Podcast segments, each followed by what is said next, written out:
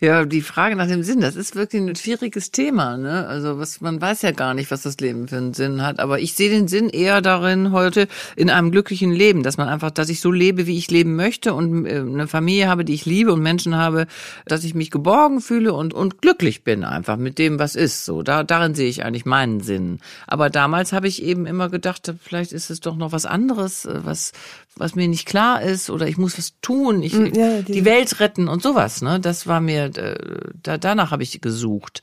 Die Antwort habe ich eigentlich bis heute nicht, warum ich diese äh, da so vielleicht auch durch das viele Lesen. Ich habe natürlich sehr viel gelesen und habe mich dann auch viel inspirieren lassen durch diese Suche, die ja auch in, in den Büchern immer so massiv, also ob das jetzt Dostoevsky ist ja egal, welche Schriftsteller, die haben ja alle immer gesucht, ne? Und das hat mich, glaube ich, auch inspiriert. Und dann, dann habe ich immer gedacht, ich muss, bei mir muss auch mehr äh, passieren. Da muss irgendwie es muss was Großes her, was Großes, ja. was äh, dem Leben Sinn gibt.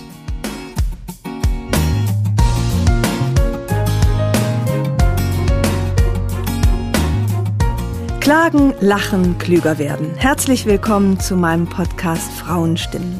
Frauenstimmen, das sind alle 14 Tage sonntags ermutigende Gespräche mit mutigen Frauen über das Loslassen und das Aufbrechen, über das Verlieren, das Suchen und das Finden.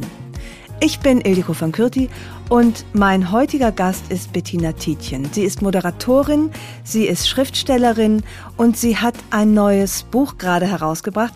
Das heißt, früher war ich auch mal jung. Und ich war ja früher auch mal jung und habe mich in diesem wunderbaren Buch total wiedergefunden. Bettina hat ihre Tagebücher geflöht und äh, uns mitgenommen auf eine Reise in ihre Vergangenheit, die ich teilweise so gut nachvollziehen konnte, die Verzweiflung der 20-Jährigen, das Gefühl, die ganze Last der Welt liegt auf den eigenen Schultern. Das hat mich so angesprochen und darüber sprechen wir heute in dem Podcast über das Werden, das Sein, über den Rückblick auf unser früheres Ich und was wir von diesem früheren Ich vielleicht heute noch lernen können. Liebe Bettina, du hast dich auf die Suche nach deinen Tagebüchern gemacht. Warum, wo und warum jetzt? Also diese Tagebücher gibt es ja schon sehr lange. Die haben äh, eine Weile äh, bei in unmittelbarer Nähe immer so im Regal gestanden. Dann äh, haben wir natürlich häufiger mal unsere unsere Wohnung umgeräumt und dann die Kinder kamen, wie das so ist, ne? Man renoviert dann mal und ich hatte auch früher ab und zu mal da reingeguckt in diese Tagebücher. Dann habe ich die aber irgendwie ad acta gelegt und habe mich nicht mehr drum gekümmert. Und dann waren die auch aus meinem Horizont irgendwie verschwunden. Und ich weiß nicht warum irgendwann habe ich gedacht, was ist eigentlich mit diesen Tagebüchern? Ich glaube, es kam dadurch, dass ich mit meiner Tochter äh, viel geredet habe über Dinge, die sie beschäftigen und so, ne? Und die sie äh, umtreiben, so. Also mit Anfang 20, Mitte, die ist jetzt 25. Mhm. Und äh, es ging so um, um Studium, um Examensängste, ähm, auch um, um, um Zukunftssorgen und so. Und dann habe ich immer gesagt, ich war ganz anders.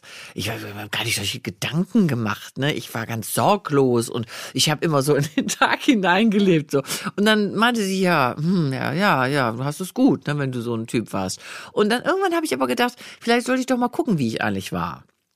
Und dann hatte ich aber leider diese Tagebücher nicht mehr. Ich wusste nicht, wo die waren. Ich habe keine Ahnung, wieso. Und mein Mann hat mich dann immer noch geärgert und sagte, ich habe gesagt, die sind, sind die nicht unten? Wir hatten, wir haben so ein früher ein Büro im Keller, in, in Kellernähe gehabt. Da hatte ich mein Büro.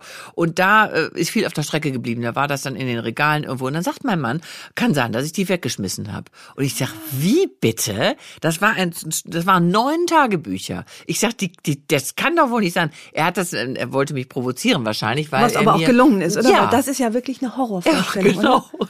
Er wollte mir wahrscheinlich suggerieren, pass selber auf deinen Kram auf. Ne? Und dazu kam, dass seine Mutter, die also meine Schwiegermutter, dass die ähm, vor Jahren ihre gesamten Tagebücher von früher verbrannt hat, weil sie nicht wollte, dass irgendjemand an ihr Persönlichstes jemals gerät und irgendwelche Dinge über sie erfährt, die sie nicht möchte, dass man sie erfährt. Tatsächlich. Ja, und da habe ich natürlich äh, gedacht, wenn der genauso drauf ist, dann hat er gedacht, ach komm, besser ja. Auf jeden Fall. Ehe es jemand liest, Das hat er jetzt davon. Jetzt ist es veröffentlicht. Genau. Ne? Hätte das mal Genau. verbrannt. Also es war relativ dramatisch. Ich habe alles abgesucht. Ich habe, äh, weil wir nicht die ordentlichsten sind, vor allen Dingen was den Kellerbereich angeht, haben wir da. Ich bin dann auf allen Vieren völlig verzweifelt durch diesen Keller gekrochen, durch die Spinnweben, durch diese alten Sachen, die ich da noch alle auf. Ich habe Sachen entdeckt, von denen ich überhaupt nicht mehr wusste, Ja. dass ich sie habe. Was auch ganz gut war, denn ich habe alte Fotos. Ich habe die Geburtsanzeigen meiner Kinder gefunden. Ich habe so Basteleien aus dem äh, aus dem Kindergarten, natürlich den Kinderwagen, selbst gehäkelte Deckchen. Äh, also lauter Sachen, wo ich gar nicht, ich wusste gar nicht, dass ich das alles aufbewahrt hatte. Und irgendwann hat dann haben wir sind wir auf die Idee gekommen, dass sie vielleicht in der Schublade sein könnten in einem alten. Erzähl ich ja nicht zu ausführlich. Nein, nein, du erzählst überhaupt nicht. Ich, ich sehe dich auf allen Vieren kriechen. Aber ich würde noch mal ganz kurz, Ja. was ist die Motivation gewesen? Du hast nicht aufgegeben. Du hast nicht nach zwei Tagen gesagt, okay, scheinen wegzugehen. Was wolltest du da drin finden, dass du einfach dich so verbissen durch diesen Keller gearbeitet Ich habe mich hast? da einfach dran äh, festgebissen. Ich wollte gerne wissen, wie ich, was ich aufgeschrieben hatte früher. Ich wollte einfach mal wieder sehen, was habe ich eigentlich, was steht da eigentlich drin? Ich meine, zwischen 14 und 31 passiert eine Menge. Ist ja eine wichtige Zeit im Leben. Mhm. Ja. Und ich, ich hatte ja eine vage Vorstellung davon, was da so, was ich da so alles aufgeschrieben hatte. Aber ich habe mich dann da reingesteigert. Ich wollte wissen, wie ich früher war, um, um einfach auch mal mich mit meinen Kindern darüber auseinandersetzen ja, zu können. ja. Und als ich sie dann gefunden habe, da ähm, also sie waren in einer Schublade, wo der Schlüssel weg war und dann hat, haben wir die mit dem Draht aufgemacht und da waren sie halt drin. Da hatte ich sie wahrscheinlich irgendwann mal reingetan, dachte, damit sie nicht verloren gehen und dieser Schreibtisch war dann zugemüllt in irgendeiner hintersten Ja. Kellerecke.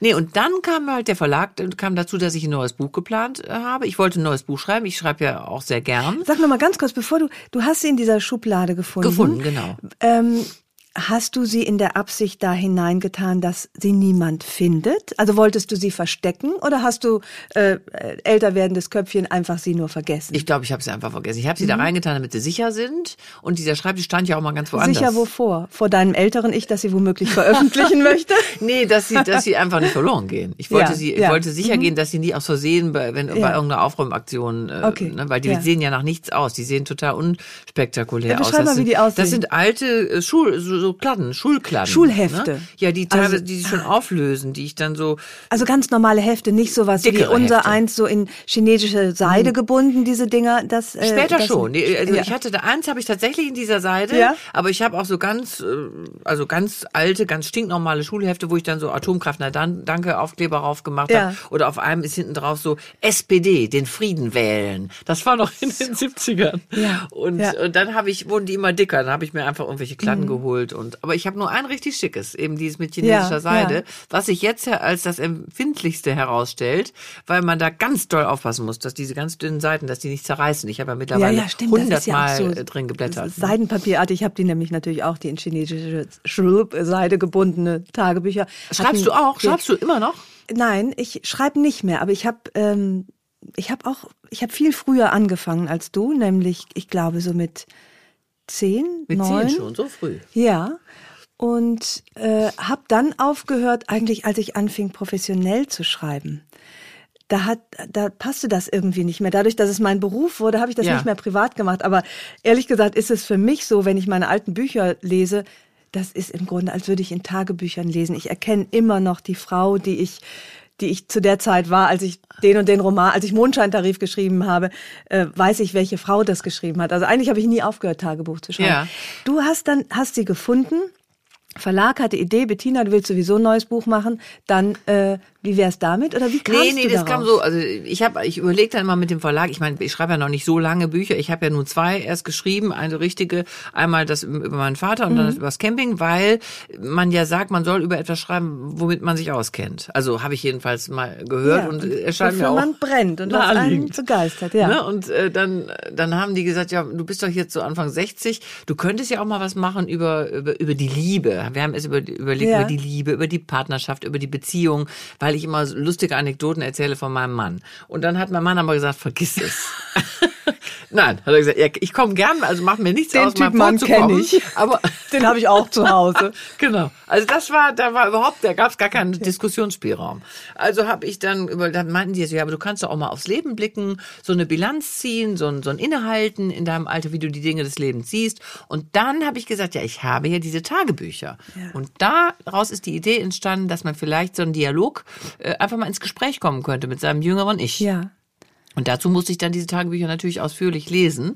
Und das war ein sehr interessanter Prozess. Also das hatte ich nicht, damit hatte ich nicht gerechnet, mit dem, was ich da entdecken würde. Hattest du deinem jüngeren Ich gegenüber eine Form von, hm, darf ich das veröffentlichen? Also weißt du so, man schreibt es ja nicht in der Regel als 14-Jährige für ein großes Publikum. Hast du da kurz überlegt, ob du dir selber äh, gerecht wirst? Ja, auf jeden Fall. Ja. Ich habe natürlich auch eine sehr strenge Auswahl getroffen. Also ja, ich habe ja, ja, längst nicht alles, was in diesen Büchern steht, veröffentlicht. Ich habe genau überlegt, mhm. ich habe die zweimal komplett durchgelesen, diese neun Tagebücher, und dann überlegt, was kann ich äh, davon, was möchte ich davon äh, rausgeben und was nicht. Aber was ich interessant fand und was wirklich auffällig war, je weiter diese Tagebücher fortgeschritten sind, desto äh, ausformulierter formulierter sind die. Also ich habe wirklich Sachen so äh, genauestens äh, formuliert und auch, auch sorgfältig formuliert, dass man fast den Eindruck hat, ich wollte damit irgendwas anfangen. Ja. Ich, äh, also ob ich diesen Gedanken, ich habe irgendwann habe ich mal geschrieben, ähm, ich übrigens habe ich beschlossen, meinen ersten Roman zu schreiben mit mit äh, gerade mal 18 habe ich das geschrieben. Ich habe beschlossen, meinen ersten Roman zu schreiben. Äh, den Titel habe ich schon, bittersüß. Ähm, genau. Jetzt muss mir nur noch der Inhalt zufliegen. Ich warte. Das fand ich so nett. Hast du gelesen, ne? Ja, ist ja auch drin. Ne? Und ähm, damit, ich habe es ja gelesen, aber damit die Zuhörerinnen einmal einen Eindruck kriegen von deinem, in diesem Fall jetzt 20-jährigen Ich, 13. Dezember 1980, würdest du das einmal vorlesen? Oh, da muss, äh, ich gebe es dir rüber. Ich habe ja witzigerweise auch Sachen verschlüsselt. Du hast Sachen verschlüsselt. Ja, ja, ich habe Sachen verschlüsselt. Das ist mir natürlich dann auch erst aufgefallen, weil ich ja, das war, wusste ich schon noch, auch wenn ich vieles vergessen hatte, wusste ich schon noch, da war das und das. Ja. Warum kommt das nicht vor? Und dann habe ich gesehen, ah, zwischen den Zeilen habe ich das so formuliert, dass ich wusste, was los war, aber keiner sonst. Also vielleicht war das auch einfach die Angst, es könnte meine Mutter finden oder ja, sowas, ja, ne? oder meine Schwester rumschnüffeln. Und ähm, aber da diese Stellen habe ich äh, relativ leicht dann erkannt, wo ich was habe ich auch mal so so was gemalt, was so ein Zeichen gemacht und um, um anzudeuten, was aber da ist das nicht irre? Das sind ja sowieso Lichtzeichen aus einer anderen Zeit ja. oder so verschlüsselt für dein späteres Ich und du konntest es auch noch entschlüsseln. Du hast ja. dich noch verstanden. Ich habe mich verstanden, aber ich aber teilweise musste ich mich äh, sehr intensiv mit mir selbst auseinandersetzen, weil ich immer dachte, was war denn da mit mir los? Warum habe ich diese Gedanken gehabt? Also ich hatte teilweise auch wirklich ähm, so so äh, schwer, schwermütige ja. Gedanken. Und das ist dieser Eintrag, der mich so gerührt hat. Wie gesagt, 13. Dezember 1980, du warst 20. Ja. Wenn du den einmal vorliest, weil ich glaube, du sprichst allen 20-Jährigen damit so aus der gepeinigten ja. Seele. Das hat mich so berührt. Ich könnte es gar nicht vorlesen, ohne zu heulen. Ich lese es vor. Ja. Also 13. Dezember 1980. Ich bin schon irgendwie komisch. Manchmal hasse ich mich, ehrlich. So inkonsequent, widersprüchlich, lasch, faul und oberflächlich. Immer finde ich Entschuldigungen vor anderen und vor mir selbst, um mich zu rechtfertigen. Immer soll es so aussehen, als sei ich im Recht obwohl ich so genau weiß, wie oft ich Unrecht habe, wie unsicher, unreif und ungefestigt ich bin. Mit meinem vielen Reden überspiele ich alle Zweifel, decke alle Unstimmigkeiten zu, so lange, bis ich selbst glaube, dass alles bestens ist. O lieber Gott, schenke mir die Fähigkeit zur Selbstkritik, zum Nachdenken über meine eigenen Fehler, anstatt über die der anderen, vor allem die Kraft, etwas zu ändern, nicht phlegmatisch dahinleben, ohne zu merken, wie ungenutzt die Zeit verstreicht, sondern etwas tun, bewusst leben, um zurückblicken zu können, mit dem Gefühl, nicht umsonst gelebt zu haben, nicht jeden Morgen gähnend und unzufrieden aufstehen, um mal wieder einen Tag herumzubringen, sondern froh und voller Lebensmut, bereit, immer wieder aufs Neue zu versuchen, gut zu sein. Denken heißt verändern, hat Brecht gesagt. Sich selbst und andere. Ach, wenn ich das nur könnte. Ich will so schrecklich gern die Zeit, die Chance nutzen, die mir gegeben ist. Kriege ich Gänsehaut, wenn ich mhm. das höre. Mhm, das ging ist mir genauso. so bewegend. Mhm. Und was für eine ein, so ein, ein reiner Schmerz eigentlich auch mm, dem mm. diesem Leben gegenüber, den man damals hatte und dem ja. der Suche nach sich selbst und nach einem, einer Erfüllung. Ja, und vor allen Dingen, was ich auch immer so ähm, erstaunlich fand, dass ich mir so viel Gedanken darüber gemacht habe, diese Zeit zu nutzen, dass ich immer dachte, Mensch, ich habe doch nur dieses eine Leben und warum mache ich eigentlich nicht mehr, äh, um, um das wirklich so voll auszuschöpfen bis zum letzten? Ja. Ne? Das, ähm, das ist mir wirklich also ein bisschen abhandengekommen. Ich habe mal gedacht, wie absurd ist das denn? Ich bin jetzt Anfang 60. Das heißt, die Zeit, die vor mir liegt, ist ja viel kürzer als damals. Ne? Und es ist mir ja auch bewusst. Mhm. Und trotzdem lebe ich heute viel unbeschwerter und viel sorgloser in den Tag, äh, als ich das damals getan habe. Wie ist das zu erklären? Weiß ich nicht. Das weiß ich nicht, wieso das so ist. Komisch, ne? Du hast weniger Zeit und hast trotzdem das Gefühl, ni- nicht diese panische Angst, was zu verpassen oder sie nicht, Ge- nicht genau, genau. Äh, bestmöglich zu nutzen. Nee, ich, ich kann heute einfach besser, glaube ich, in äh, den Moment nutzen. Ich kann einfach Ja. besser sagen, es ist so wie es ist. Ich lebe und ich lebe gern und ich äh, ja mal ist die Zeit eben intensiver äh, genutzt und mal eben auch nicht. Also diese, aber ich, aber das finde ich ja so interessant und deswegen meine ich eben auch, man kann was lernen von seinem jüngeren Ich. Ich sollte, ich mache mir diese Gedanken seitdem ja wieder mehr. Ich denke, warum, warum denke ich eigentlich so wenig darüber nach, äh, wie wie ich meine Zeit sinnvoll verbringe? Warum habe ich das warum habe ich irgendwann damit aufgehört? Weißt du, diese Fragen habe ich mir gestellt und dachte, Mensch, guck mal, was die mir da erzählt, die 20-Jährige, die ist ja klüger als ich heute. Andererseits hat es natürlich auch so was Gequältes, so Das was auch. Unerlöstes. Ja, ja. Also was mit sich selber so, dieses Ringen immer, ne, mit sich selbst ringen und unzufrieden sein und denken, warum immer auch immer die, ganz auffällig immer, warum bin ich anders als andere? Das habe ich mich auch ganz oft gefragt. Würdest du im Nachhinein sagen, dass du anders als andere warst? Oder ist das ein Gefühl, das jede Pubertierende hat? Sie ist anders jeder. als andere. Ich, äh, ich denke mal, es haben die meisten. Aber ein bisschen anders war ich, äh, war ich schon. Also ich hatte jetzt ja kein, ich kam ja aus diesem streng christlichen Elternhaus. Das, dieser Hintergrund ne, spielt ja schon eine Rolle. Dann diese, äh, dann hatte ich nie eine feste Beziehung. Andere Freundinnen hatten ganz früh schon einen Freund, mit dem sie dann auch zusammengelebt Ja, ja. haben und so. Also ich durfte vieles nicht, was andere. Also ich glaube, ein bisschen anders war ich schon. Du hast es gerade nur kurz angerissen, aber das ist ja ein gewaltiges Thema, finde ich. Der Glaube und deine Prägung in Ja. diesem ja sehr strengen, fast schon überchristlichen Umfeld. Ähm, wie hast du das? Du hast da aber ein gutes Mittelmaß irgendwann gefunden, ne? dass du äh, das einerseits loslassen konntest, aber andererseits das Gute mitgenommen hast. Oder täusche ich mich da? Wie hast du dich da emanzipiert? Das ist ja schon ein ganz schöner Druck. Du schreibst auch von dem eigentlich ständigen schlechten Gewissen, das dich Ja. begleitet hat, obwohl du kein besonders böses Mädchen warst. Das kann man wirklich nicht sagen. Ich war überhaupt kein böses Mädchen. Aber man, es wurde einem ja immer suggeriert von dieser Gemeinde, die so wahnsinnig, äh, wie soll ich sagen, also puritanisch oder die waren so, wir waren halt wahnsinnig streng. Die lebten ja so nach der Bibel, wörtlich, wortwörtlich nahmen die die Bibel. Das ist schon, ich habe mich gerade gestern lustigerweise mit dem Nav- Navid äh, Kermani, kennst du diesen, äh, den Schriftsteller? Der, der, der iranischstämmige Schriftsteller, der ist nämlich Ja. in Siegen aufgewachsen. Ah, ja. Und der sagte, dass er immer, dass das für ihn so krass war zu beobachten, weil in Siegen gibt's auch ganz viel von diesen Gemeinden, diese Freikirche. Ist in, Ja. in Nordrhein-Westfalen relativ konzentriert. Und der meinte, die sind ja fast schon wie diese Amish People. Das ist wirklich so. Ist das geht in die? Richtung. Ja, ja. Also das, ja, also wir, wir haben, man muss schon sagen, meine Eltern waren da schon die Exoten in der Gemeinde Ja. Weil unsere Familie eben nicht seit Generationen in dieser Kirche war. Äh, Deswegen haben wir schon immer ein bisschen anders, wir durften schon mehr als die anderen. Aber es war Aber natürlich immer noch wenig genug, Immer noch ne? wenig genug. Wir mussten immer aufpassen, dass die uns nicht mit der Hose erwischten, weil die alle immer nur Röcke trugen und es war schon und ich glaube auch ehrlich gesagt, dass ich heute immer noch lange Haare. Ich hatte noch nie kurze Haare in meinem Leben, meine Schwester auch nicht. Ich glaube, das ist noch, das sitzt so tief, man schneidet sich die Haare natürlich, man schneidet sie, ne? Aber man schneidet sie nicht kurz. Verrückt, oder? Meine Schwester und ich haben beide unser Leben lang lange Haare getragen. Das ist interessant. Weil das da war ja nicht erlaubt, die Haare zu schneiden, ne? Weil die, weil Frauen äh, lange Haare haben. Weil die Frauen sollen, eben Frauen sind, genau, also weibliche Merkmale, Ja. kein, irgendwo steht kein Schermesser, komm an euer Haar. Also keine und, Hosen tragen, lange genau. Haare tragen, sich sozusagen zeigen, ich bin eine Frau und äh, Genau, so war das. Ja. naja, also jedenfalls habe das ich ist dann. interessant, dass du äh, doch vielleicht bis heute so ein paar dieser Prägungen doch auch noch äh, mit dir rumschleppst. Das kann sein, das, weil manche Dinge sitzen tief, die, die wirst du Ja. nie wieder los. Aber ich habe mich natürlich dann in, im Laufe der Zeit schon davon emanzipiert, weil ich da gemerkt habe, da passt, vieles passt einfach nie und ist auch wirklich merkwürdig. Also für mich war so ein Schlüsselmoment, das habe ich glaube ich gar nicht im Buch aufgeschrieben, da waren wir mal wieder bei so einem Treffen, das waren ja immer die, die Frauen, jungen Frauen trafen, Mädchen trafen sich dann immer so zu Bibelkreisen und so und ähm, und sagte, irgendwann sagte eine, die, die da das so leitete, ja, die Erde ist ja eine Scheibe.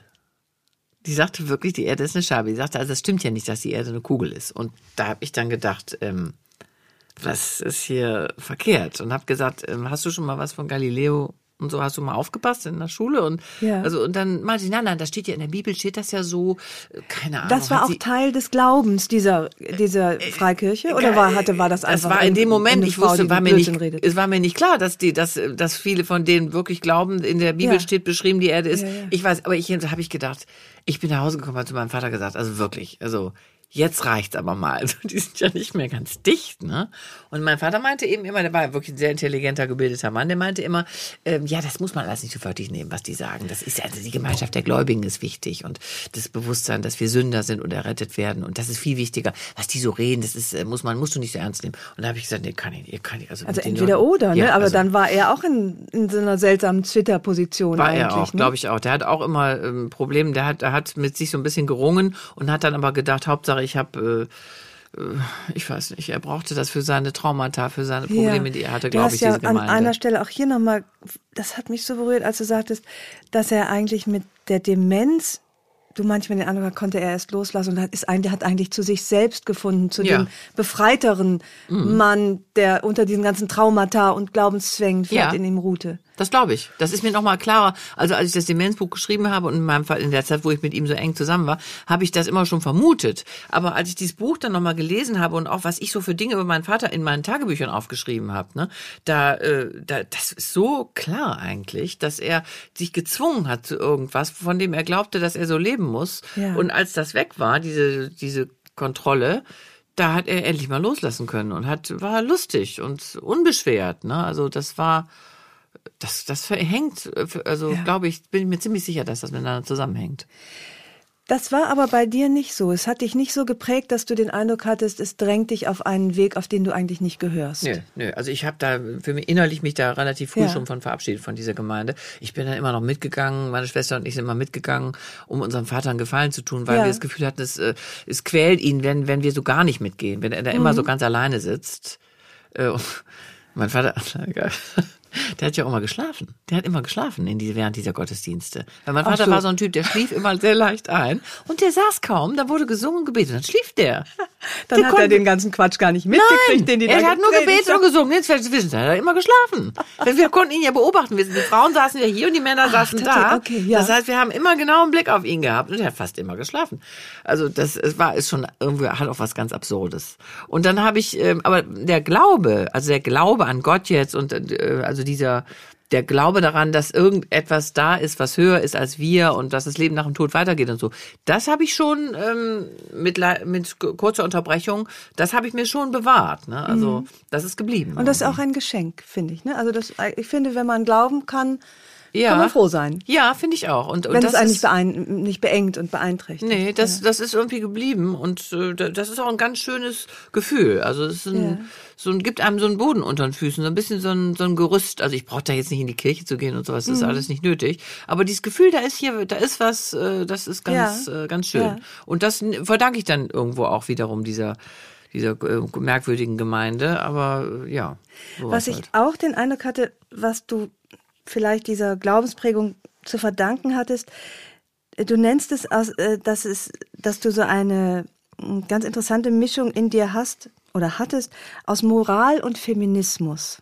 Ach so, ja, das hm, stimmt. Das. Und das hat mir gut gefallen, weil ähm, und es hat mich vor allen Dingen beeindruckt. Du beschreibst dann, äh, ich glaube, es ist in, als du zum ersten Mal in Paris in bist. In Paris war das. Mhm. Und dann ähm, Hattest du mal hier äh, ein Fisternöllchen, sagt man im Rheinland. äh, also mal hier ein bisschen geknutscht, mal da vielleicht einen Hauch gefummelt.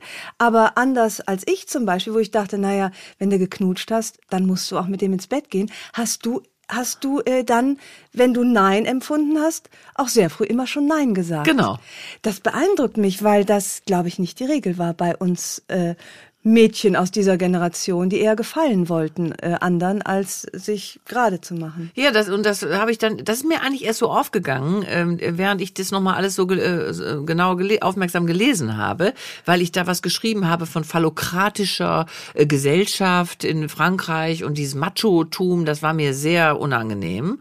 Und ähm, da habe ich eben Ich habe lange Zeit gedacht, mit mir stimmt was nicht, weil ich nicht äh, mit jedem Typen, mit dem ich rumgeknutscht habe, ins Bett gehen Mhm. wollte. Ich wollte das einfach nicht. Ich habe gedacht, warum soll ich nicht mal einen Spaß haben und einen netten Abend und äh, dann sagen Tschüss und mir das irgendwie, das, wenn ich kein, noch keinen Sex haben möchte, dann spare ich mir das eben auch für einen anderen oder für später. Und dann habe ich immer, haben mir viele, auch Freundinnen, so das Gefühl vermittelt, dass mir was, mit mir was nicht stimmt.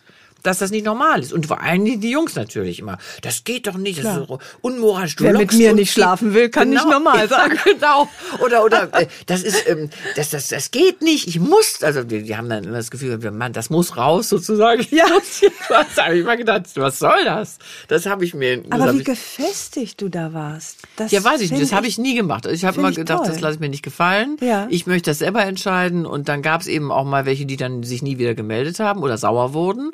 Aber das war mir egal. Und das finde ich. Wieso war dir das egal? Ich finde das so beeindruckend, äh, weil ich sozusagen mein Leben lang immer noch daran arbeite, dass mir äh, mehr egal wird äh, und du das Nein sagen einfach schon so, du warst so sehr bei dir und bei dem, was dein Bedürfnis ist.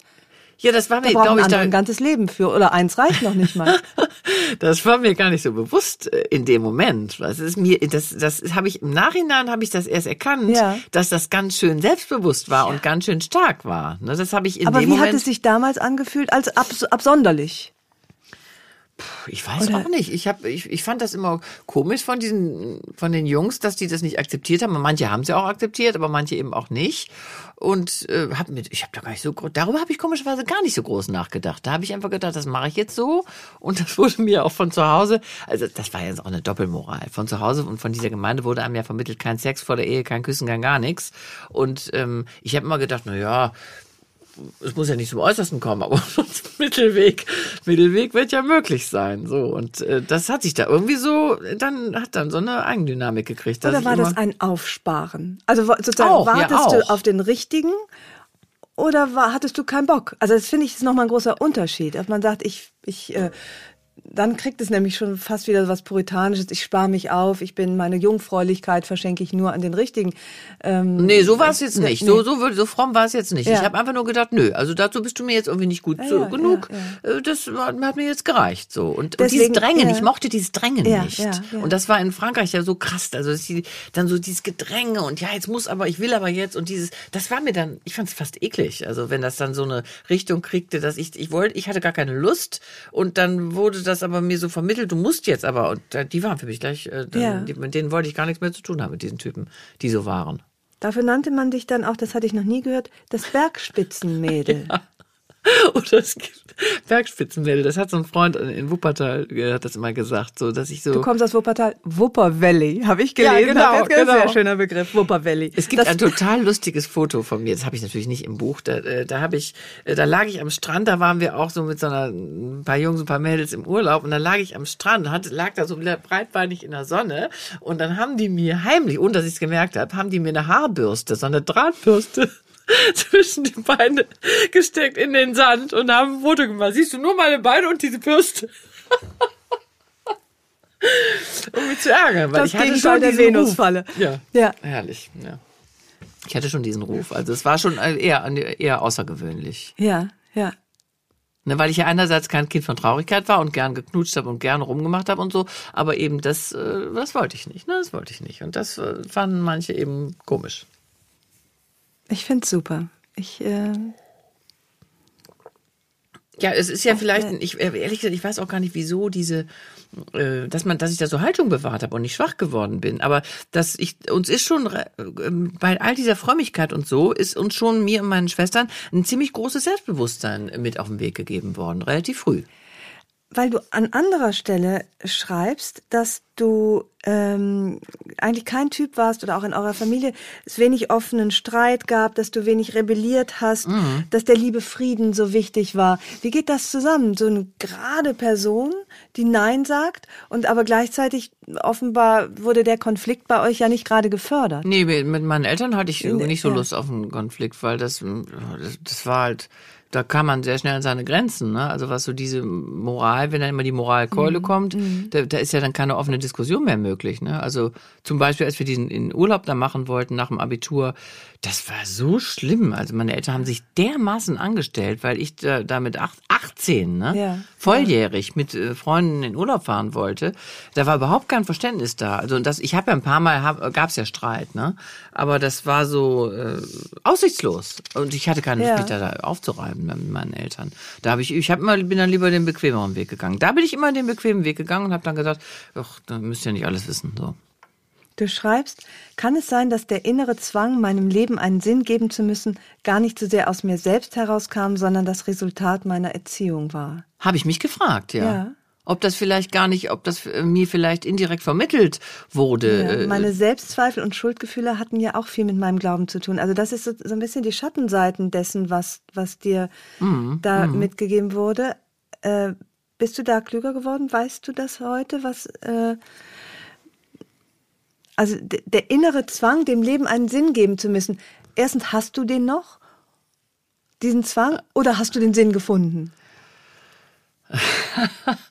Ja, die Frage nach dem Sinn, das ist wirklich ein, ein, schwieriges Thema. Ne? Also was man weiß ja gar nicht, was das Leben für einen Sinn hat. Aber ich sehe den Sinn eher darin heute, heute in einem glück, glücklichen Leben, dass man einfach, dass ich so lebe, wie ich leben möchte und äh, eine Familie habe, die ich liebe und Menschen habe, also meine Kinder, meinen Mann und Freunde, also dass ich mich geborgen fühle und und und glücklich bin einfach mit dem, was ist. So da, darin sehe ich eigentlich meinen Sinn. Aber damals habe ich eben immer gedacht, vielleicht ist es doch noch was anderes, äh, was was mir nicht klar ist oder ich muss was tun, ich mm, ja, die, die, Welt retten und sowas, ne? Das war mir äh, da danach habe ich gesucht.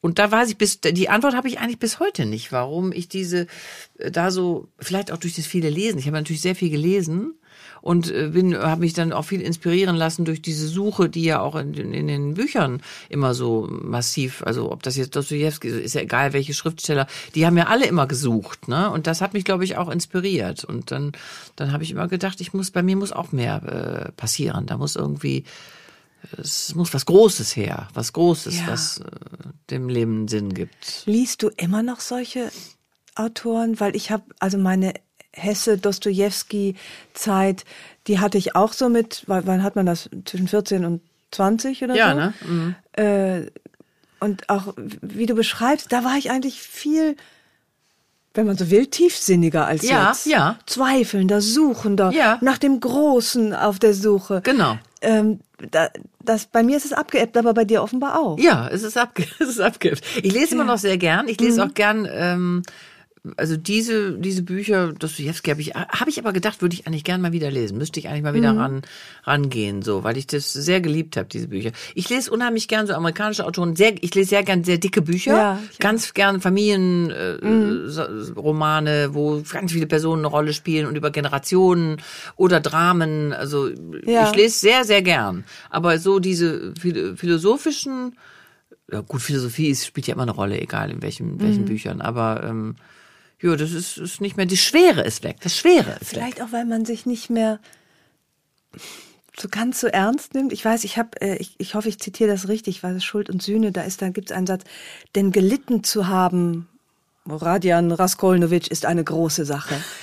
Und da fühlt das, da hatte ich das, ja, dachte ich, der hat mich erkannt. Ich habe auch so gelitten schon. Ja. Mit 15, ne?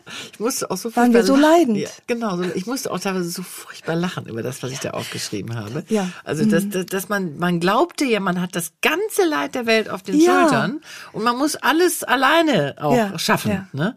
So, das, und das ist ja ganz schön, dass man das irgendwann mal abgelegt hat, ne? Total. Also. Ja, also das, das finde ich auch, aber gleichzeitig gehört es denke ich dazu.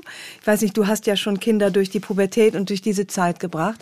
Waren die auch wieder so? Das lag auch auf deren Schultern das Leid der Welt? Womöglich auch. Also bei meiner Tochter auf jeden Fall. Ja. Sehr viel mehr als bei meinem Sohn. Meine mhm. Tochter schreibt auch akribisch Tagebuch. Die hat schon viel mehr Tagebücher Ach, jetzt, schön. als ich äh, überhaupt jemals geschrieben habe. Und äh, die hat sich da sehr mit auseinandergesetzt. Die hat, also, die, die, die hat auch dann, also ich, ich habe ihr dann natürlich auch erzählt, du, ich war ganz anders, als ich dir erzählt habe. Ich war, ich hatte große Probleme und ich hatte auch Ängste, auch ich habe ja auch Ex Examensstress gehabt. Also das Examen habe ich fertig gemacht. Das hatte ich null in Erinnerung. Das wusste ich gar nicht mehr. Und das habe ich ihr natürlich dann auch alles erzählt und habe gesagt, ja. mach dir keine Sorgen. Irgendwann, weil sie dann auch sagte, wieso bist du so fröhlich immer und so optimistisch und so sorglos äh, und ich nicht. Und da habe ich ihr gesagt, ich war genauso. Ich war genauso. Aber daran musstest du dich auch erst erinnern. Musste also, ich mich erinnern. Genau. Deine, deine Erinnerung war bereinigt auch von diesen dunklen äh, Gefühlen und diesen Ängsten und diesen Zweifeln. Also nicht komplett, aber ich, ja. aber, aber ich hatte es nicht als so dramatisch in Erinnerung. Also, ja. dass es so dramatisch war, das war mir nicht mehr klar. Du hast eine kleine Schwester verloren. Genau. Die ist, äh, du korrigierst mich, wenn ich irgendwas falsch ja, Die ja. ist im, im, Alter von zwei Jahren an Krebs gestorben. Wie alt warst du da? Ähm, ich war äh, sieben. Also ich war fünf, als sie geboren wurde. Hast du noch eine Erinnerung an sie? Ganz dumpf. Also ich habe natürlich viele Fotos gesehen mhm. und also sie war sie war ja immer präsent in unserer Familie. War also, sie? Also sie wurde nicht totgeschrieben? Nein, überhaupt nicht. Ah, überhaupt nicht. Nee, ja. die war sie war immer präsent. Also ich habe heute noch an der Pinnwand ein Foto von ihr. Also weil sie immer, die stand überall, standen Bilder von ihr. Meine Mutter hat ganz viel von ihr erzählt und so. Also deswegen weiß ich eben gar nicht mehr, was erinnere ich wirklich und was ist mir erzählt worden. Aber da sie sehr, sie ist mit einem Jahr ja schon ich glaube, sie war ein bisschen älter als ein Jahr, als sie krank wurde. Also sie war lange im Krankenhaus. Und diese Zeit habe ich dann, ich war, einmal waren wir im Krankenhaus, das weiß ich noch. Ja. Und das war ganz schrecklich. Das, also das habe ich noch in Erinnerung, wie sie aussah. Dass sie sich so verändert hatte. Mm, mm. Und da, ansonsten haben meine Eltern das relativ von uns ferngehalten. Von meiner, ich habe ja noch eine ältere Schwester, die ist zehn Jahre älter, meine Halbschwester. Die, mit der habe ich mich gerade noch darüber unterhalten. Die hat das natürlich ganz anders, viel mm. mehr miterlebt. Und meine kleinere Schwester und ich, wir haben das ja, uns also du hast noch eine kleinere Schwester. Also das ich habe ich hab zwei Schwestern. Also ja. ich hatte drei. Ich mhm. habe äh, zwei. Die eine ist ein Dreivierteljahr jünger als ich und die andere ist zehn Jahre älter okay, als ja. ich. Mhm. Die zehn Jahre ältere spielt in meinen Büchern aber keine Rolle oder nur am Rande, weil sie das nicht möchte. Das respektiere ja, ich auch. Ja, ja, ne? okay, gut. Dann war, aber dann kenne ich die Familienkonstellation, weil ich mich gefragt habe, ich habe auch eine tote Schwester, die ist aber tot geboren worden. Ach so. Also mhm. bei einer Frühgeburt, heute wäre das spät genug gewesen. Und ich ähm, mir das manchmal im Nachhinein so leid tut, dass man ja als Kind für diesen entsetzlichen Schmerz überhaupt keinen Sinn hat, oder? Also, dass man ja womöglich durch seine äh, Anwesenheit tröstet, aber ich auch, ich weiß nicht, ob du mit deiner Mutter darüber jemals sprechen konntest, das, was für eine furchtbare, sich nie schließende Wunde das ja ist. Ich glaube, dass wir so richtig darüber sprechen. Sie war immer ganz, also sie hat viel geweint natürlich am Anfang, ne? Aber äh, es war immer immer ein Thema, die kleine Schwester, die Verena hieß sie. Äh, aber also ich habe meine Mutter, habe ich sie mal gefragt? Ich glaube nicht, dass ich das gemacht habe, dass ich gefragt habe, wie hast du das überhaupt überlebt? Wie, wie hast du das mhm. geschafft, äh, damit fertig zu werden? Und sie hatte ja schon den Mann verloren. Meine Mutter hatte echt ein wirklich ein hartes Schicksal in den Mann verloren, als ihre erste Tochter zwei Jahre alt war. Ne? Und ja. dann, der ist ja auch ganz überraschend gestorben an einem Blinddarmdurchbruch. Völlig unvorhersehbar. Ja. Und dann, und dann eben noch das Kind zu verlieren. Also das war schon, also kann, kann man sich gar nicht vorstellen, wie schrecklich das gewesen sein muss. Und konnte sie äh, also immerhin, ihr habt ja gesprochen über Verena. Die ja, war Verena war immer da. Totgeschwiegenes immer, Kind. Mm, Aber glaubst du, konnte sie mit ihrem Schmerz irgendwo hin? Weil meine Mutter definitiv glaube ich nicht. Ich glaube, die hat das alles in sich vergraben müssen, weil es auch einfach keine Zeit war, um laut zu leiden. Das weiß ich nicht. Also sie, sie hat viel geweint. Das, ich weiß, wenn der Name Verena fiel, hat meine Mutter immer geweint. Mm. Also das habe ich sogar als Kind in Erinnerung. Also später dann irgendwann nicht mehr. Ne? Ja. Aber äh, ja. die, also als wir klein waren, war dieser Name immer auch, wenn Verena, der Name Verena genannt wird, dann weint die Mami. Und ähm, ja, ich weiß nicht, ob mein Vater da wirklich einen Halt war. Der Glaube hat ihr, ich glaube, der, der, der Glaube hat meinen Eltern da schon geholfen.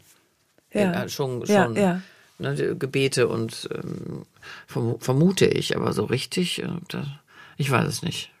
Das, das, sowas fragt man komischerweise nicht. Ich habe meine Mutter das nie gefragt. Also heute würde ich sie fragen. Aber damals habe ich das mit Mitte 20 oder so, habe ich diese Fragen nicht gestellt. Ich habe das auch nicht gemacht. Äh, meine Theorie, also meine Eltern sind auch äh, lange tot. Meine Theorie ist, dass man ein gewisses Alter erreichen muss, um sich für die Eltern als Menschen zu interessieren. Bis dahin mhm. sind sie Eltern, von denen man sich emanzipieren muss oder mit denen man, die man irgendwie nur so in ihrer Funktion wahrnimmt, aber mhm. nicht als mhm. Menschen mit Abgründen, mit Ängsten, mit mit äh, eigenen interessanten Biografien. Ja, das ist äh, da ist bestimmt was dran dass man sich da äh, als Kind will man das gar nicht und äh, dann das kommt dann kommt dann später hoch. Und bei meinem Vater war das möglich, mit dem konnte ich mich ja auseinandersetzen Ja. dann darüber. Aber bei meiner Mutter doch schon auch. Wir haben schon auch gesprochen über ihr Leben äh, vor, vor meinem Vater und äh, über ihre Jugend haben wir schon gesprochen. Aber über die Verena, über den Schmerz, wie sie damit. Ich glaube nicht, dass ich ihr diese Fragen gestellt habe. So, ich kann mich jedenfalls nicht erinnern und ich habe auch nichts aufgeschrieben in dieser Richtung. Ja. Du warst 30, als deine Mutter Hm, gestorben als sie ist. gestorben ist, war ich 30. Würdest du den Eintrag noch mal äh, vorlesen, der ähm, am 7. Mai 1990, ich weiß nicht, wann sie gestorben ist, aber es kann nicht, Im nicht, August ist sie nicht gestorben. sehr lange äh, vorher sein. Der ist auch äh, sehr bewegend. 7. Mai 1990. Warum bloß ist es so schwer, glücklich zu sein? Warum stellt das Leben einen vor so viele Fragen, die man nicht beantworten kann? Ich werde immer verzweifelter. Meine einzige Ausflucht, die Arbeit. Noch der einzige Bereich, in dem alles funktioniert, in dem ich mich voll bestätigt fühle und in dem mir alles gelingt. Alles andere ist eigentlich scheiße. Mami geht es immer schlechter. Ich habe furchtbare Angst davor, dass es zu Ende geht. Ich kann mir nicht vorstellen, wie es weitergehen soll, wenn sie nicht mehr lebt. Ich kann es mir nicht vorstellen. Und ich weiß, dass es schrecklich wird. Ich habe ganz große nackte Angst und ich bin so hilflos. Was soll ich dagegen tun? Beten? Ich weiß nicht. Ich glaube, davon habe ich mich schon so weit entfernt, dass es für mich keine Hilfe mehr ist. Wer nicht mehr richtig glaubt, dem hilft auch Beten nicht. Das gibt nur dem Kraft, der fest im Glauben steht. Ja, das war das war, ich habe viel mehr noch geschrieben. Also ich habe diese Zeit, da, habe ich ja noch Bruchstücke davon ah, Moment, überhaupt. es geht noch weiter. Ich ah, lese noch mal eben weiter vor. Vielleicht sollte ich mal mit Mami selbst darüber reden, über den Tod. Das würde ihr vielleicht auch helfen. Obwohl ich immer denke, wenn sie sieht, wie entsetzlich traurig ich bin, dann macht ihr das alles nur noch, dann macht ihr das alles nur noch viel schwerer. Ich weiß nicht, was ich machen soll. Hm. Und was hast du getan? Hast du es besprochen? Nee, Ist das et eine, äh, etwas, was du heute bereust, wo du sagst, ah, Ja, das bereue ich. Das bereue ich. Also, weil ich heute natürlich dadurch, dass ich, vielleicht hat es auch damit zu tun, dass ich mich im Hospiz engagiere Ja. und äh, da ja re- regelmäßig auch mit Menschen. Ich habe gerade heute wieder mit einer Frau gesprochen, die da Bewohnerin im Hospiz ist. Also, ähm, ich finde das sogar, also wohltuend. Ich, ich rede, also mit sich mit Menschen zu unterhalten, die nicht mehr lange zu leben haben, weil die einen ganz anderen Blick aufs Leben haben und eine ganz andere äh, Tiefe haben. Ne? Ähm, aber ähm, nee, das habe ich mich nicht getraut. Ich habe es nicht geschafft, meiner Mutter darüber zu sprechen. Ich habe es nicht geschafft. Ich hätte es gerne getan, aber dann habe ich auch gedacht, vielleicht will sie das auch ich weiß nicht. gar nicht, sie glaubst hat, du, sie hätte es gewollt? hat hat nicht sie Signale gesendet? Nee, sie Mhm. hat keine Signale gesendet, dass sie darüber reden will, äh, weil ich glaube, ihr das auch wahnsinnig schwer gefallen ist, so, äh, so loszulassen. Sie wollte natürlich auch nicht, dass ihre Kinder äh, da, ja, weiß ich nicht, also kann man sich ja vorstellen als Mutter, ne? Also ich kann es mir auch Und vorstellen. warst du 30, als sie äh, starb? Also du warst auf einem guten Weg. Sie, sie wusste, du bist sozusagen in, in ich hatte keinen Mann. Oh, Das du war für hat- sie ein ah, Problem. das war- ja. Das war für sie, glaube ich, ein Problem. Meine beiden Schwestern hatten schon Kinder Ja. und ich hatte noch nicht mal einen Mann. Aber Mhm, ähm, nee, weiß ich nicht. Ja, ich hätte, ich hätte drüber sprechen sollen, aber es ist mir halt, äh, ist mir unheimlich schwer gefallen.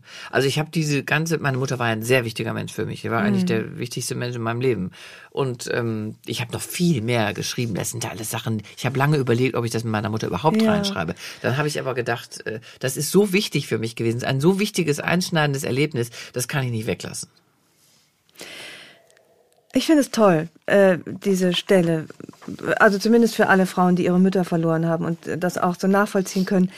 Äh, wie war es dann, ohne Mutter zu sein? War es so schrecklich, wie du vorher dachtest? Erstaunlicherweise habe ich mich schnell daran gewöhnt. Mhm. Ne? Das ist das Komische. Man hat so eine Angst Ja. davor und dann war sie weg. Und das war eine, war, ich habe natürlich sehr getrauert, aber dann ging das Leben weiter. Ich war in Berlin, ich habe gearbeitet, ne, weil man, man hat ja seine, seine Freunde, alles, was einen ablenkt. Und dann ähm, habe ich mich an diesen Zustand relativ schnell gewöhnt. Aber was ja interessant ist, was ich ja selber als Küchenpsychologin immer, immer so merkwürdig finde, dass ich ja relativ bald meinen Mann kennengelernt habe. Ich habe den ja, ich habe meinen Mann ja ein halbes Jahr nachdem meine Mutter gestorben ist, habe ich ja meinen Mann kennengelernt.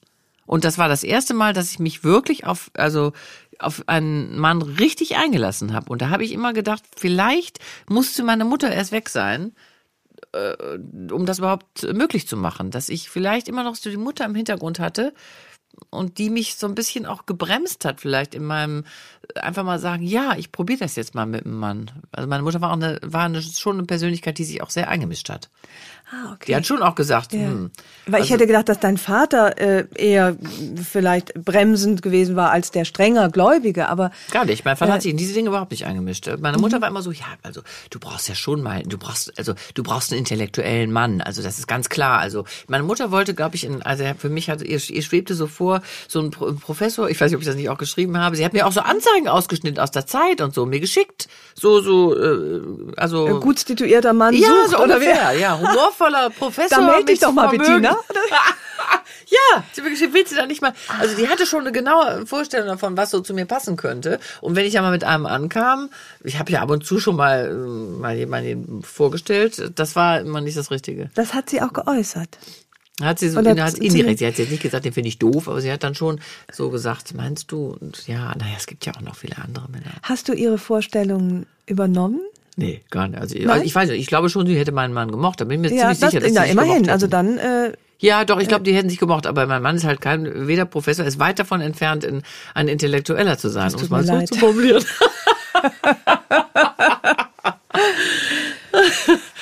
Aber immerhin sagst du, du glaubst, er hätte ihr gefallen. Ich habe gerade über deinen Mann nachgedacht. Ich glaube, der wäre von, von, von Der hätte deiner Intellekt Mutter hätte besser er gefallen. meiner Mutter, glaube ich. Eine Kombination aus beiden, glaube ich. Das hatte sie vor Augen. Das hatte sie so vor Augen, ja.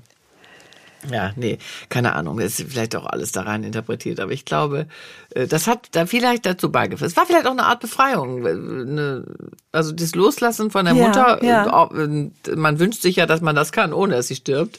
Aber es hat vielleicht, äh, ja, eine Freundin von mir hat das auch bestätigt. Eine sehr gute Freundin, die mich sehr gut kennt. Die hat auch mal gesagt, äh, du, vielleicht hast du dann, hast du den nur kennengelernt, hast du, konntest du dich nur darauf einlassen, weil deine Mutter nicht mehr da war, die sich einmischt. Verrückt, ne? Das ist interessant. Und dann, äh, nachdem dir dein jetziger Mann begegnet ist, ähm, hast du auch sehr schnell das Tagebuch beendet mit dem Satz, schade eigentlich. Kannst du das, das bitte nochmal kurz einordnen? Es ist, und dann war es vorbei mit Tagebuch. Vorbei, ja. Bitte, ich, ich, bitte einordnen.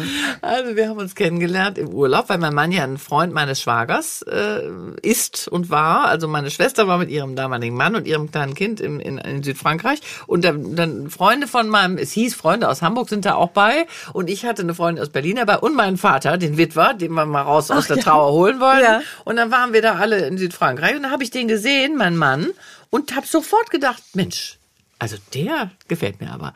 Das hat aber keiner ernst genommen, weil erstens hatte er eine Freundin, die war auch dabei, und zweitens habe ich mich hier andauernd verliebt. Das war beim ganz das normal. Ich habe verknallt, Also, habe ich ja, oft ja, verknallt. mhm, Ne? ja. Das war dann aber schnell Ja. wieder, da kam der nächste. Und dann äh, habe ich aber gedacht, der ist irgendwie anders. Bei dem ist es anders. Also ich fand ihn schon toll. Und ähm, naja, äh, dann, dann war so, habe ich gemerkt, er findet mich auch gut, aber er hatte ja diese Freundin und was mich beeindruckt hat, er hat sich nicht auf, auf was eingelassen mit mir. Also Ja. es war ein, ein, kleiner Kuss und das war's. Er sagte, ich habe eine Freundin und die Ja. schlief schon. Also ich habe dann gesagt, die ist doch im Bett, ne? Nee, war Sag mal, ich dachte, du bist so ein Moralapostel. Da kann man doch, die schläft schon, ist doch kein Grund, jemanden zu betrügen. Guten Da war- Gewissens. Also ich muss, also Moral, mit der Moral hatte ich lange, lange Zeit nicht so. Ah, das war dann vorbei. Das war vorbei. Aber ähm, naja, und dann habe ich, äh, habe ich ihn, also ich entnehme das aus dem Tagebuch. Ich habe das ja auch nicht mehr so genau in Erinnerung. Ich habe jedenfalls dann mir den Kopf zerbrochen, als ich wieder in Berlin war. Wie kann ich diesen Mann wiedersehen? Was mache ich, um den nach Berlin zu locken? Und wusste aber nicht, was ich an veranstalten sollte. Ich habe schon überlegt, vielleicht mache ich eine Party und dann lade ich die alle ein, die ganzen Hamburger und so. Ja. Und äh, dann, äh, du, dann irgendwann rief der an, war der auf dem Anrufbeantworter. Rief er an und hatte sich die Nummer besorgt von, von Ja. meinem Schwager. Und dann haben wir ganz, ganz lange telefoniert und ähm, das war aber, also das war aber nach dem Tagebucheintrag. Mein Tagebucheintrag war, ich habe diesen Mann kennengelernt, ich habe mich in ihn verliebt, ähm, aber was soll ich machen? Ach, der ist doch Quatsch, der passt sowieso nicht zu mir, der ist ganz anders als ich und äh, ich habe dann also Außerdem will er mich gar nicht. Schluss jetzt damit. Morgen ist wieder Job angesagt und dann wird die Welt wohl bald wieder ihre Ordnung haben. Schade eigentlich. Herrlich, oder? Da habe ich das habe ich mit abgeschlossen. Ich habe dann mi- mich gezwungen zu sagen, das wird sowieso nix und zwei, Tage später war der auf meinem Anrufbeantworter und alles war wieder anders. Was ich interessant finde, ist, dass du in dem Moment, wo sich diese Liebe gefügt hat, dann so allmählich nicht mehr Tagebuch geschrieben hast. Ist, Finde ich gibt auch. es da eine Korrelation? Ich vermute, dass ich einfach, ich war, ich war glücklich, total verliebt. Wir waren natürlich dann mit, miteinander beschäftigt und ich hatte nicht mehr das Bedürfnis, mich äh, dem Papier anzuvertrauen. Ich habe ja. alles mit meinem Mann besprochen dann. Wir waren irgendwie sehr eng und dann habe ich auch nie wieder damit angefangen, weil wir sind dann verreist. Wir haben, was man so macht, ne? Wir, wir haben gecampt, wir haben Kinder gekriegt. Wir, es, es, ich hatte nicht mehr das Bedürfnis. Ich vermute ja, dass er dann mein lebendes Tagebuch ja. geworden ist. Und äh, heute muss ich ihn daran öfter mal erinnern, weil er immer weniger antwortet und auch immer kürzer und auch manchmal äh, den Raum verlässt, wenn ich, äh, weißt du, oder auf sein Handy gucke. Das so. kenne ich auch. Das kennst du ja. Das ist doch eine Unverschämtheit. Ja. Ne? Ja. Deswegen auch so, auch so An Antworten, die so alles, was nichts zur Sache tut, weglassen. Ja. Äh, ja. Äh, dieses immer so, jetzt komm doch mal auf den Punkt. Oder musst du immer so weit ausholen? Ich sage, ja, natürlich muss ich weit ausholen. Ja. Versteht man die Geschichte ja nicht. Ja, ja, das finde ich ganz ne? genauso, ja, ja, ja. Also vielleicht fange ich doch irgendwann mal wieder an. Oder du bist zu glücklich. Martin Walter sagt ja, das Glück schreibt mit weißer Tinte. Insofern, vielleicht hattest du äh, deine Suche beendet. Das ist aber eine sehr schöne Formulierung. Ja. Das Glück schreibt mit weißer mhm. Tinte. Ja, ich habe meine Suche beendet. Nach, ich, das war ja für mich ein, so, ein, so ein wirklich so ein Leitmotiv, diese Suche nach dem Mann. Und übrigens, ich habe ja auch drin in diesem Buch geschrieben, dass, wie ich mir den vorgestellt habe, mein Mann. Das ist ja auch total verrückt. Und dieses Geschenk meiner Freundin, äh, die, was sie mir zur Hochzeit gemacht hat, sie, wir haben ja ein Gespräch protokolliert unter äh, ja. Einfluss von Alkohol, haben wir uns ja über die Männer, über unsere Traummänner unterhalten. Und das hat sie alles aufgenommen auf Kassette und hat mir das dann als Abschrift zur Hochzeit geschenkt. Und dieses, also das war weg. Das hatte ich wusste nicht mehr, wo das war. Und das habe ich bei der Suche nach den Tagebüchern im Staub irgendwo zwischen meinen alten Studienaktenordnern habe ich das wiedergefunden. Und da hast du ihn beschrieben. Ich habe ihn beschrieben, wirklich. Also es ist verrückt. Schon Gänsehaut, hab, ne? Ja, also das war wirklich ja, verrückt. Ja. Ich kannte ihn ja noch gar nicht und habe ihn so hast ihn schon beschrieben. Wirklich, also also ich würde mal sagen, 80 Prozent dessen, was ich da beschrieben habe, trifft auf ihn zu. Also die 20 Prozent habe ich weggelassen. Die habe ich im Buch auch nicht aufgeschrieben. Ah, ja, finde ich richtig. Ne? Völlig richtig. Was hat er denn nun dazu gesagt zu deinem Buch, was ja auch eine Liebeserklärung ist an ihn. Oder irgendwie wie so ein, wie so ein steter Weg eigentlich auf ihn zu. Ne? Ja, so möchtest du mal wissen, was er dazu gesagt hat? Unbedingt. Er hat das Buch gar nicht gelesen. er hat es nicht gelesen. er liest überhaupt nicht mehr ein.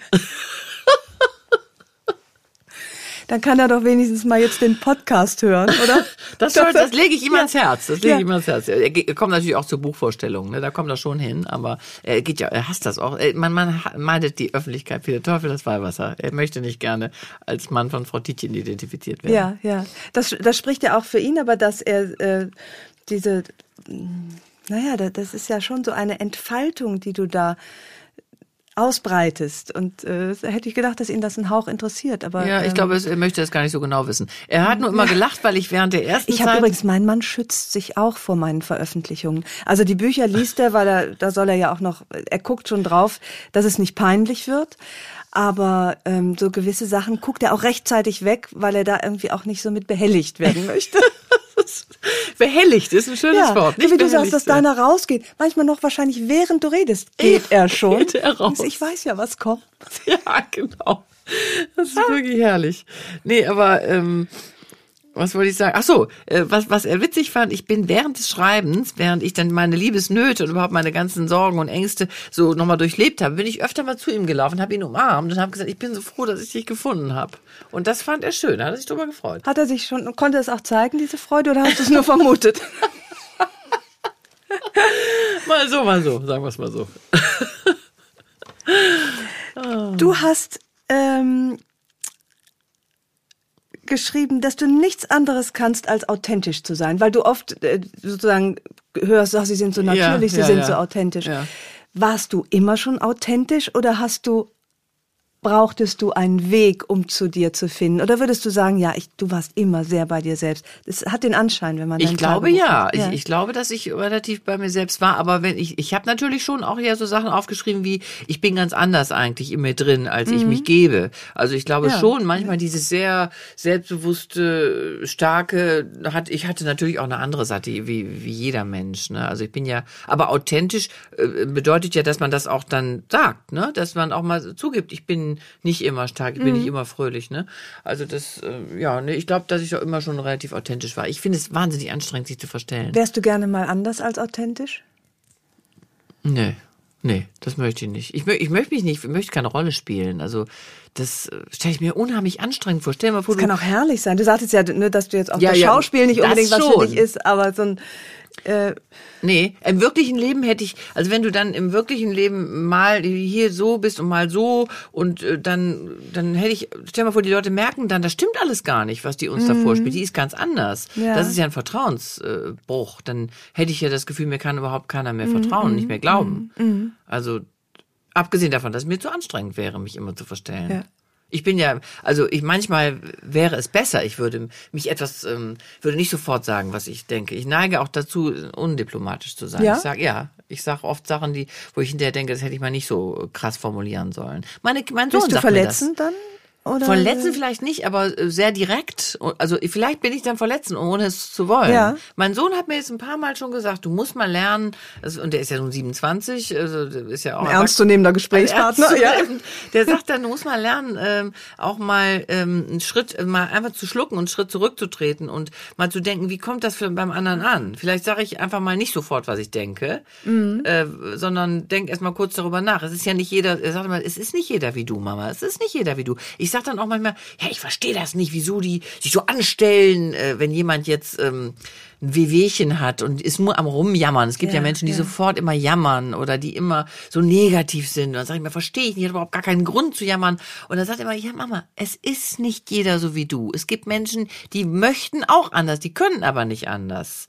Und dann denen hilft es nicht, wenn du sagst, jetzt hör doch mal auf zu jammern. Das ist, bringt gar nichts. Das ist aber ein kluger Junge, den du da hast. Ne? Ja, also, und das äh, gibt mir dann auch zu, zu, ja. zu denken. Ja, neulich habe ich mal, das war eine totale Lappalie, da hat mir meine Kostüm, da habe ich das auch erzählt, deswegen kann ich es ruhig sagen, meine Kostüm, meine Stylistin hat mir ein Foto geschickt von einem silbernen Rock, von einem pa silbernen Paillettenrock und meinte, ob, der nicht schick wäre für die Weihnachtssendung. Ich fand diesen Rock so schrecklich, also ganz schlimm und habe sofort geschrieben, nein, den finde ich ganz furchtbar, so also einfach so Ja. schrecklich hässlich so, ne?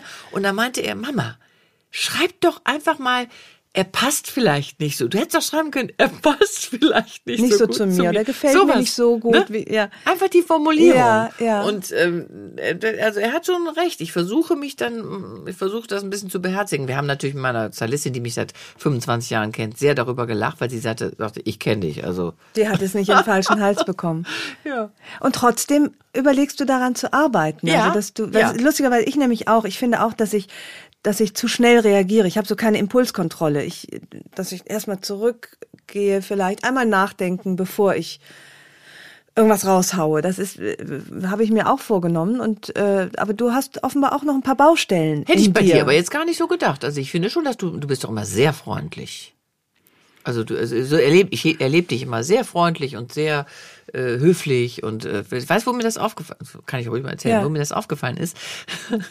Wir haben doch diese Lesung zusammen gemacht, ne? Und beim ersten Mal, glaube ich, war das, da hast du, warst du wahnsinnig freundlich zu diesen ganzen Technikleuten und zu den Beleuchtern und hast für jeden nettes Wort gehabt und so. Ja. Und ich hätte gesagt, sag mal, könnt ihr jetzt vielleicht mal das Licht ein bisschen heller machen? Weißt du, so, Ah, okay, ich ja. bin da viel ungeduldiger. Ich hätte dann gesagt, nee, das, äh, mach doch mal. Weißt du, ich bin immer so, jetzt funktioniert doch mal, das ist doch alles nicht so schwer. Ja. Und du warst unheimlich geduldig und äh, liebenswürdig, ist mir aufgefallen.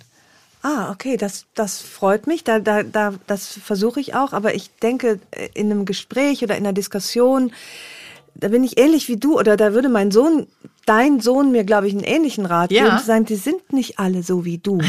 Weil ich das dann auch so überstülpe und im Moment wenig Verständnis dafür habe, dass jemand vielleicht aus meiner Sicht kleinkariert ist, spießig oder, oder wehleidig. Und Ja. ich ähm, da auf eine ge- gewisse, bestimmte Art relativ intolerant bin dann auch Ja, ja. anderen Empfindlichkeiten gegenüber. Ja, stimmt. Das, aber das, wie alt sind dein, wie alt ist dein älterer Sohn? 15 ist der ältere und 11. Ja, das kommt ja dann bald auch, also in, gerade mit der Pubertät, da kommt schon auch Kritik dann. Ja, Na, und nicht ja. so verständnisvoll diplomatisch wie die bei einem 27-Jährigen. Nee, nee, es wird kommt. nicht so schön verpackt, das stimmt Nee, schon. das- Bei uns treffen ja Wechseljahre und Pubertät auf äh, äh, gleichzeitig treten Ja, das ein. ist gar nicht so einfach. Natürlich viel ne? los. Ja. Aber von Kindern kann man viel lernen. Ich finde es. Was könntest du, was würdest du heute deinem 16-jährigen Ich sagen? Gibt es etwas, wo du, wo du dir heute wünschen würdest, hätte ich das damals doch gewusst, beherzigt, auf die alte Bettina gehört? Weißt du, wenn du dich da einmal in dein Ohr setzen könntest in, in der, der 16-Jährigen? Ja, ich würde einfach sagen, äh, mach dir nicht so viele Sorgen. Also sei, ja. sei ein bisschen unbeschwerter, genieß das Leben so wie es ist. Du bist jung, du bist intelligent, du bist hübsch, du hast das ganze Leben noch vor dir und es wird nicht so schlimm, wie du befürchtest. Ganz im Gegenteil. Entspann dich mal. Aber das ist müßig. Ja. Dieser Rat, weil, weil das nicht geht. Die, das geht nicht. Äh, äh, das Dumme an der Jugend ist ja, dass man nichts von ihr hat, solange sie dauert. Also, genau. oder? Also man, man merkt ja nicht, wie unbeschwert und wie viel Grund man zur Unbeschwertheit hat. Nee. Weiß nee. man ja eigentlich erst nachher. Schade, ne? Dass man, dass man hinterher so eine Unbeschwertheit ja. äh, immer mehr bekommt, äh, je gelassener man wird. Und je weniger aber, Grund man eigentlich dazu ja, hat, unbeschwert genau. zu sein. Ich meine, der Tod klopft an die Tür, die, äh, es ist ja so, ne? Also es wird ja eigentlich nicht schöner, das Leben. Und trotzdem hat man, weiß ich nicht, ein bisschen mehr, ja, eine Sorglosigkeit will ich nicht sagen. Wie empfindest du das, das älter werdende Leben? Äh, also eigentlich ganz angenehm, muss ich sagen. Aber ich warum? Find, äh, ja, weil ich so, ich, ich merke an mir selbst, wie, wie ich mich immer mehr entspanne. Also äh, ich, über viele Dinge, die ich mir früher im Kopf gemacht habe, es wird immer mehr so, und sogar im Stau. Ich stelle sogar fest, im Stau hat mich früher wahnsinnig gemacht. Also, dass ich da diese vergeudete Zeit und so. Heute höre ich einen Podcast oder höre hör schöne Musik oder telefoniere oder so. Und denke, es ist, ich kann es nicht ändern. Ja, jetzt, es wo man halt viel weniger Zeit hat. Ja, äh, ja. Das Macht also Kleinigkeiten. So, ja, Kleinigkeiten. Ja. Gehe ich viel gelassener mit um. Was ich etwas bedauere, ist eben dieses, ähm, dass man körperlich manches nicht mehr so kann, was, äh, was man gerne, also jetzt, ob es um Tanzen ist oder Sport ist, also mache ich zwar auch alles, aber ich mhm. merke mir an, das ist schon anstrengender, als das früher ja. war. So, ne? Und trotzdem ist es ja, ob man will oder nicht, eine Zeit der Abschiede. Ich weiß nicht, ob die bei dir schon losgehen, mhm. aber natürlich, du mhm. musstest deine Eltern, äh, das ist jetzt schon eine Weile Schwiegermutter, her. Meine Schwiegermutter ist gerade gestorben. Äh, herzliches Beileid. Mhm. Das ist jetzt äh, einfach die, die Eltern gehen, die ersten Freunde gehen. Ja. Die also kleine und große Abschiede von den Kindern, die musstest du schon aus dem Nest entlassen. Wie ich habe den Eindruck, dass du ganz gut loslassen kannst, aber vielleicht täuscht mich der Eindruck. Stimmt das? Doch, kann ich, kann ich. Äh, vielleicht hat es damit zu tun, dass man, wenn man in der Kindheit das schon hatte, also also die Kindheit, äh, gut mit meiner kleinen Schwester unbewusst vielleicht, aber dass der Tod so eine Präsenz hatte in unserer Familie und man, dann ich mich von meiner Mutter verabschieden musste, was ja sehr schwer war, äh, dass dadurch glaube ich habe ich ein bisschen ja, ein bisschen sensibilisierter dafür äh, bin ich geworden, dass irgendwann mal alles äh, vorbei ist, dass man einfach damit leben muss. Bist du quasi abgehärtet? Na, abgehärtet würde ich nicht sagen, ja. aber ich glaube, ich kann, deswegen mache ich das ja auch mit dem Hospiz. Äh, ja. Ich kann, glaube ich, ganz gut ähm, also der Tod gehört. Ich habe ja übrigens auch mit 18 Jahren ist ja eine Freundin von mir gestorben. Das steht ja auch im Buch. Das war auch für mich so ein, so ein Moment, Ach, wo ich dachte, ja, ja, ja die ja, war 18. Du, äh, äh, also mhm. so, dass ich dachte, das, der Tod ist präsent, der ist einfach da mhm. und wir müssen damit zurechtkommen, dass der da ist und müssen uns dann mit dem Gedanken beschäftigen. Und das habe ich äh, eigentlich dann immer mehr und immer weiter getan und glaube, ich glaube, das äh, ist ganz gut. Also das ist ganz, ganz, äh, es hilft, es hilft. Hast du das Gefühl, das Beste ist vorbei? Nee. Warum nicht? Nee, weil es kann ja immer noch was kommen. Also ich würde immer sagen, man weiß doch nie, was, wie das Leben weitergeht. Man kann doch morgen was passieren oder irgendwie einem was was denn Was zum Schönes. Beispiel? Keine Ahnung. Ich hab, manchmal habe ich das Gefühl, alles Schöne ist doch schon passiert. Also so die, die schönen Premieren des, des Lebens. Der erste Kuss, der erste Sex, der erste Sonnenuntergang, das erste Mal im Kino geküsst, das erste Kind. Ähm, die, weißt du, die, die, der erste Job, die erste Gehaltsverhandlung, die, das erste gedruckte Buch.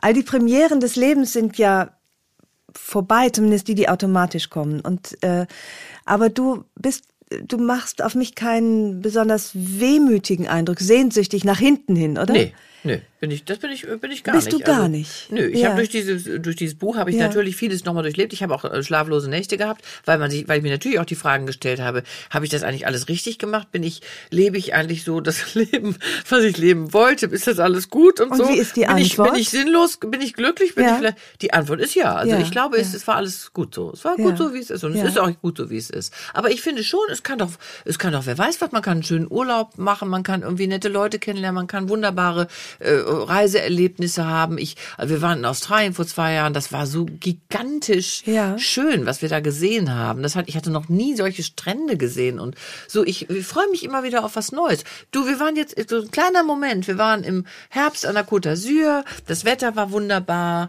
Äh, Da, eine, da spielte tolle Musik in so einer Strandbar. Wir haben Rosé getrunken, mein Mann und ich. Ich habe am Strand so rumgetanzt, das Meer. Ja. Es war toll. Da habe ich gedacht, das Leben ist einfach wunderbar, ist schön. Ja. Und diese Momente, finde ich, die muss man, die können einem doch immer wieder passieren. Und Ja, wenn man sie ähm, zulässt, glaube ich, wenn man wenn man offen bleibt und nicht verzagt. Also ich habe, also bei mir steht ja so demnächst das Empty Nest an und ich weiß nicht, gib mir mal einen Rat, wie wie man das und, und also mein Gefühl ist, die beste Zeit meines Lebens war, als die Kinder klein waren und man sie so betüteln konnten, sie einen brauchten und der Sinn des Lebens quasi frei Haus äh, mitgeliefert worden war.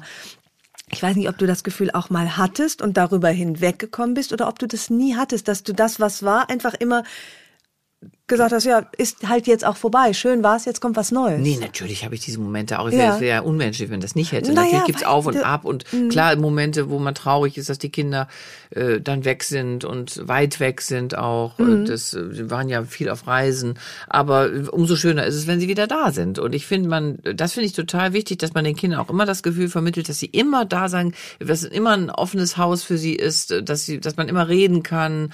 Äh, Und wir sind sehr eng mit unseren Kindern, also auch Ja. Mit 25 und 27. Ja, also ja. wir tauschen uns viel aus und also versuchen auch im Urlaub mal immer wieder mal eine Woche zusammen zu verbringen und das äh, also das finde ich sehr bereichernd und deswegen vermisse ich auch nicht wirklich, dass als sie klein waren, da Mhm. waren sie halt, klar war das süß und schön und toll, aber jetzt ist es auch toll, Ja, weil ja, du ja, hast ja. ebenbürtige Partner, von denen du auch was lernen kannst, mit denen du dich austauschen kannst Äh, und ich freue mich wahnsinnig auch auf Enkelkinder. Ja. Bin ganz verrückt danach. Meine, meine Schwestern haben beide schon Enkelkinder.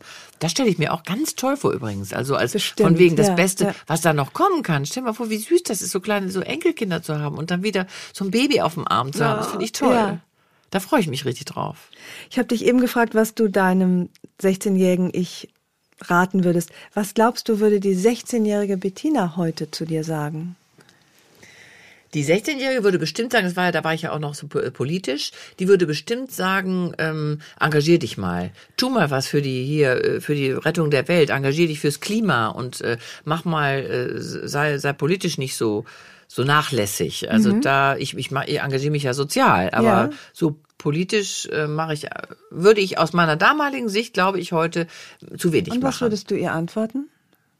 Äh, Ich würde sagen, stimmt. Also dass ich äh, ich belebe da, da ist noch viel Luft nach oben, was gerade was Klimaschutz angeht, was Ernährung angeht und solche Dinge. Also das. Ähm, Also ja. da wünschst du dir ein bisschen deiner 16-jährigen Energie und, und, Idealismus. und Idealismus zurück. das das wünsche ich mir. Mehr Idealismus wieder, dass man auch noch daran glaubt, dass es äh, Sinn macht, da was zu tun, mehr zu tun.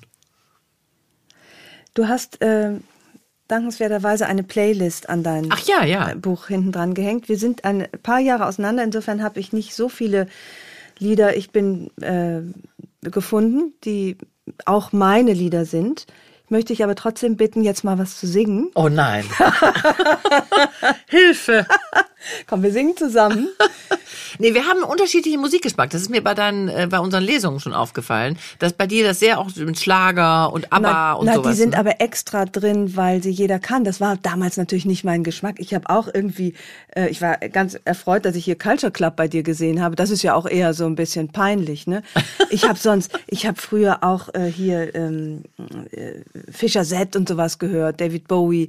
Das mache ich aber nicht in der Show, weil das eigentlich meistens nicht so mitreißende Lieder sind. Ja, das stimmt natürlich. Klar. Also das, ja, ja, das sind ja. eher so guilty pleasure Sachen, die ich dann in der Show stimmt. mache. Das ist, das möchte ich jetzt einmal klarstellen, dass das nicht mein damaliger Geschmack ist.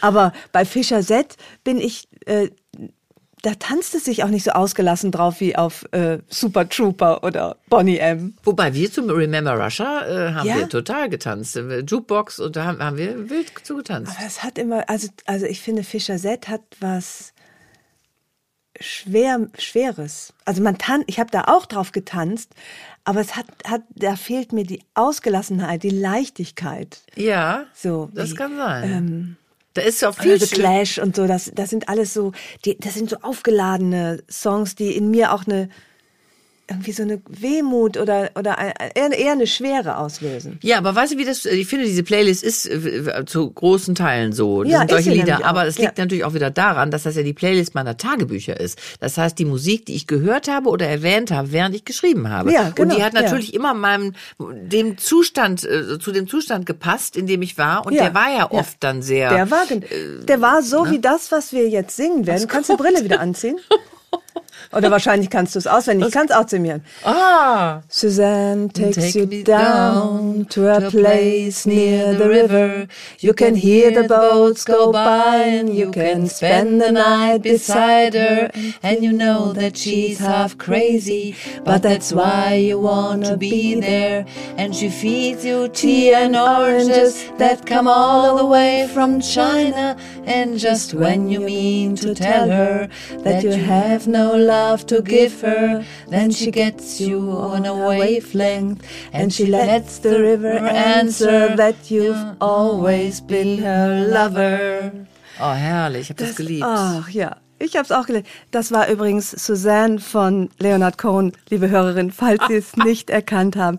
Liebe Bettina, was für ein herrlicher Ausflug in deine Jugend, in dein Heranwachsen, wo ich mich doch oft wiedergefunden habe. Und äh, vielen Dank, dass du mich und unsere Hörerin mitgenommen hast. Es war mir eine, eine sehr schöne Reise. Ja, für mich war es auch ganz toll und ich finde es wirklich so toll, wie intensiv du dich mit diesem Buch beschäftigt hast. Das habe ich wirklich noch nie erlebt, dass jemand so genau gelesen hat und sich so hineinversetzt hat und so nach, darüber nachgedacht hat und auch in die ganzen Gefühle. Also wirklich, das war für mich äh, ein ganz, beso ganz besonderes Gespräch. Das freut mich sehr. Ich habe mich äh, sehr wiedergefunden.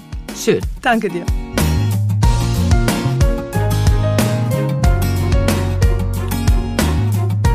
Herzlichen Dank fürs Zuhören. Die nächste Episode von Frauenstimmen hört ihr hier in zwei Wochen. Vielleicht mögt ihr die Frauenstimmen abonnieren, dann verpasst ihr keine neue Folge.